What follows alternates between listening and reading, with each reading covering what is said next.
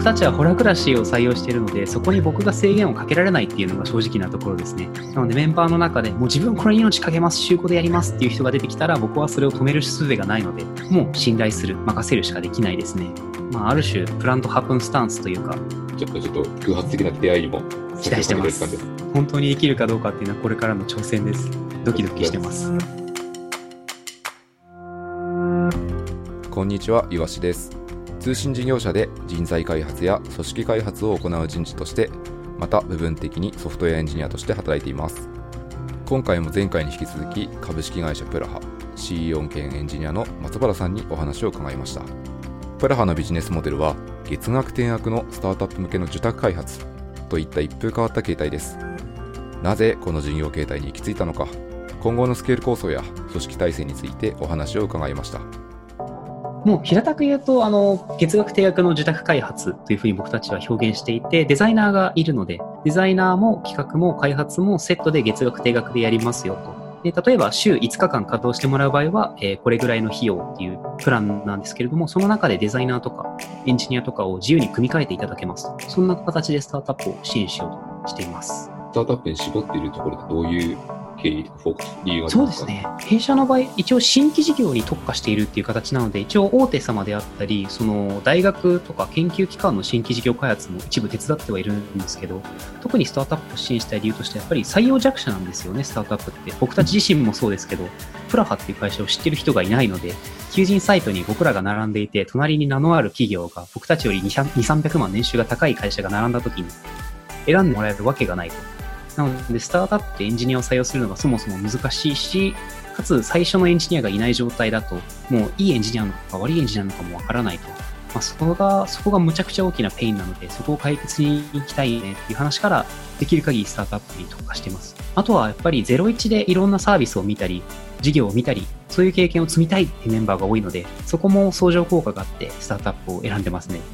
そうすると、まあ従業員というか社員の方がプラハの社内にいらっしゃるじゃないですか。はいこ。の時の報酬の分配とかどうされてるんですか？えっとですね、厳密な意味を言う、えっと、厳密な話をすると、プラハには従業員っていうのがいなくて、全員が業務委託契約なので、まあ、ギルド組織的な立ち位置になってます。で、給与体系ってことですよね。給与体系に関しては、えっと、修行中っていうのと一人前っていう2つのクラスがあります。で、修行中から一人前になるためには達成しなければいけない6つの、えスキルと呼んでいる、まあ、段階みたいなものがあるんですね。でそれを定期的に3ヶ月に1回360度評価をして、でちょっとずつスキルが上がっていったら、あとは全員横並びっていう形にしていて、で会社の業績が良ければ全員横並びで昇給するし、悪ければそれは横並びで減給すると。そんな形をとっています。なので、まあ、最低限、ここまでいけたら一人前だよねって言えるところまでは、すごく厳密に360度評価をしているんですけど、一度そこに到達した後は人事評価を行わないっていう、そんな会社ですね。うん。エンジニアといっても結構レベルが高いですね。あの、だけではなくて。そうですね。あの、弊社技術的な面での評価っていうのはそんなにしてないかもしれないですね。それで言うと、6段階のうち、えー後半3つはソフトスキルですし、そうですね。技術的な面で言うと2つしかないですね。360度評価でどういう観点で評価されるんですか？例えば、そのスキルの、まあ、6つあるうちの1つを例に挙げるとすると、どこまで想像力を持ってコードを書いているか。それは例えば日頃書いているコードで、どこまで将来の、まあ、時間軸的な負債をどこまで考慮して書いているかとか、あとはその一緒に働く相手と、えー会話をする中でどこまでそこに想像力を働かせて会話をしているか。例えば、いつあの何を知らせなきゃいけないかとかを考えているかどうかとか。そういう細かい行動を全部ピックアップしていって、で全員があ、一人前って呼んでるエンジニアがそこの査定に加わるんですが、そこで、えー自分と同等レベルか否かっていうのを判断すると。同等だと感じた場合は、えーそのスキルを達成とみなす。そんな感じの制度にしてます。これめちゃくちゃ面白いですね。創造性、そう例えば今の話だと、負債を最初から取り除くというか、メンテナンス、メンテナンシビリティの高いコードを最初から書いていれば、未来に対する創造性があるって判断されるみたいなイメージで合ってますか？はい、その感じです。想像力っていうのはかなりキーに置いているソフトスキルですね。エンジニアの評価制度はどの会社も悩みますよね。プラハの雇用形態や評価制度は大変参考になります。自社でたくさん売り上げを上げようとすると、やっぱりこう、スケールする、売り上げのスケールが難しいかなと思っていて、人数に限り、まあ、人月に言ったらおかしいかもしれないですけど、どっちもこう時間の限界があると思うんですよね。うんうんこの辺って、会社の方針としてはそれで良いと思られてるってことですかね。っしゃる通りで、ここは僕も一番頭を悩ませているところで、弊社で言うと事業を2つ、えー2種類並行しようと思っていて、受託部門と、あとは自社サービス部門ですね。で、多分自宅自宅開発と自社サービスの一番の違いというか、僕が感じている唯一の違いは、1人当たりの労力に対する売上のレバレッジだと考えています。まあそれこそメルカリさんとか自社サービス作っているところで、社員1人当たり2、3000万とか売上が発生するわけで、まあ、僕たちは到底そこに受託開発だけではたどり着かないので、まあ、そういうレバレッジがかかるけれどもリスクがある。ハイリスク、ハイリターンの事業と、まあ、受託開発っていう、ある種ローリスク、ローリターンの事業、これは並行してやっていくのがいいんだろうなと考えていて、なのでモデルにしてるのはどっちかっていうスマート HR さんとか、エウレカさんとかメルカリさんとか、最初は受託からスタートしつつ、一部のリソースを寄せて自社サービスを作って、跳ねたらそこにどんどんリソースを入れていって、シリーズ B ぐらいの相当額で調達するとか、そんなところを目指していきたいなとは考えています。受託以外の自社開発の方に、こうどのぐらいの割合でどのぐらいの倍で突っ込むみたいな、はいこれの判断ってどうされますか？ここ難しいですよね。ただ僕たちはホラクラシーを採用しているので、そこに僕が制限をかけられないっていうのが正直なところですね。なのでメンバーの中でもう自分これに命かけます、週5でやりますっていう人が出てきたら、僕はそれを止める術がないので、もう信頼する、任せるしかできないですね。まあ、ある種、プラントハプンスタンスというか、そんな感じです。ちょっとちょっと偶発的な出会いにも期待してますそれはちょっと、その出会いってこううまくプロダクトが入っていきなりシリーズ B までいけると本当にいいですね。そうですね。本当にできるかどうかっていうのはこれからの挑戦です。ドキドキしてます。ある程度楽しく仕事をしていると言いつつも松原さんの CEO としての視点だと会社を伸ばしたいという思いもありますよねどこかのタイミングで自社サービスが流行った段階でベンチャーキャピタルから資金調達してアクセルを踏むタイミングっていろいろあると思います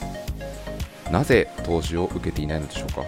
不純物を入れたくないっていう気持ちが一番強いんですよね。僕たちはものづくりが好きな人にとってのユートピアですよ。そういう人たちが集まってますよっていう打ち出しの中に、いや、僕はお金稼ぎたいですっていう人が入っちゃうと、その時点で僕たちの提供している価値がぼやけてしまうので、なので、もしその似たような価値観を持っている VC の方がいたら、ぜひ受けたいとは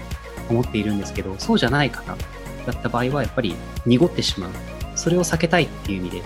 えー受けてないですね。で、実際まあどこまでものづくりが本当に好きなのかっていうのを見極めるっていうのも結構コストがかかると思うので、まあ、現時点ではそこにあんまり工数を割きたくないなっていうのが正直な気持ちですね。なるほど。確かに投資家からある程度の支援を受けてしまうと、まあ、結構声が大きくなりますよね。彼らにとってはどこもポートフォリオの一部なので、まあ、多分逸脱したくないと思うんですよね。せっかく分散したポートフォリオが、いや、僕たちみんなマッチングアプリ作りますって言ったら、結局卵が全部一つのバスケットに入っちゃうわけで、なのでおそらくそういうカニバリを防ぐ上でもあんまり逸脱できなくなるんだろうなっていう気持ちと、あとはシードフェーズでうん千万とか調達するのであれば、まあ、今のその開発相場感であれば自分たちで十分にキャッシュエンジンとして稼げる額ですし、まあ、いざ受けるとしたら、もうちょっと奥の金額を超えたタイミングじゃないと、会社を安売りすることになるのかなと思って、あえて調達していないですね。今このものづくりが好きなところって結構何度もキーワードで出てきていて、こう松原さんなりにものづくりが好きな環境で具体的に用意しているポイントとかって何かあります？かそうですね。一つはやっぱりホラクラシーっていうところですよね。ここが全てかもしれないですが、各々がやっぱり好きなことをやってる時が最もパフォーマンスが出る時だよっていう、それをまあ信じて、僕自身それにコミットしてるよと。なので、ヒエラルキー組織は作らない。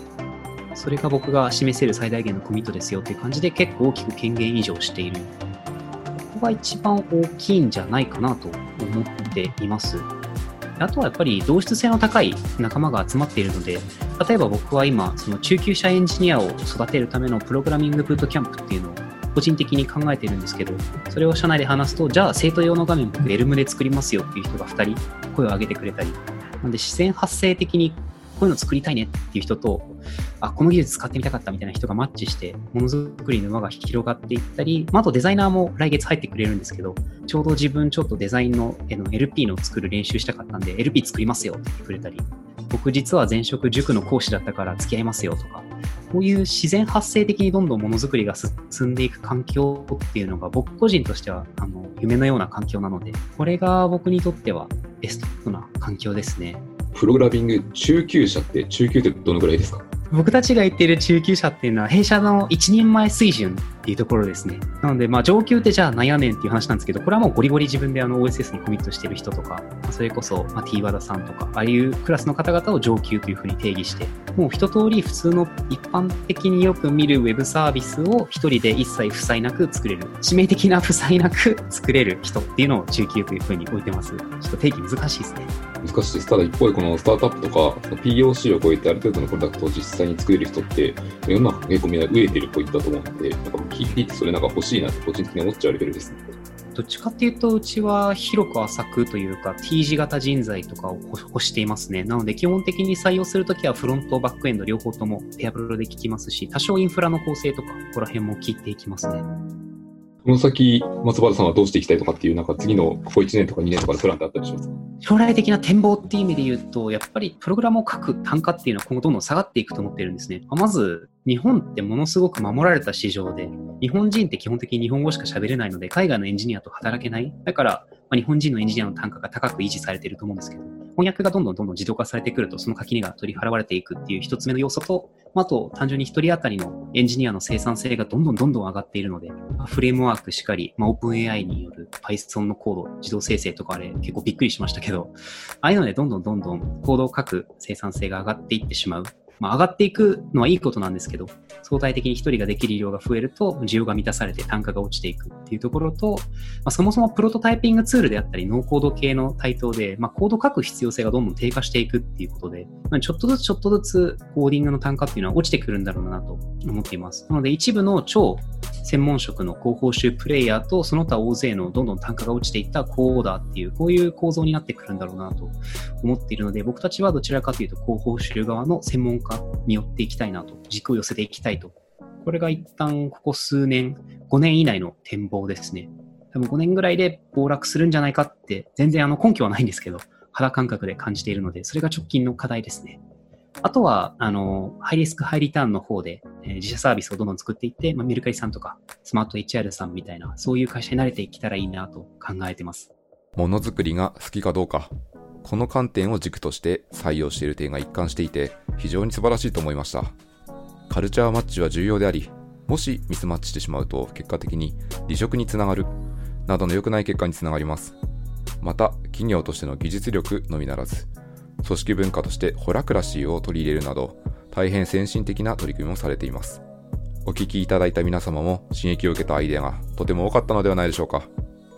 この番組は、ポッドキャストプロダクション、ピトパのオリジナルコンテンツです。番組の感想、リクエストは、ハッシュタグ、エンジニアトークをカタカナでお願いします。それではまた次回お会いしましょう。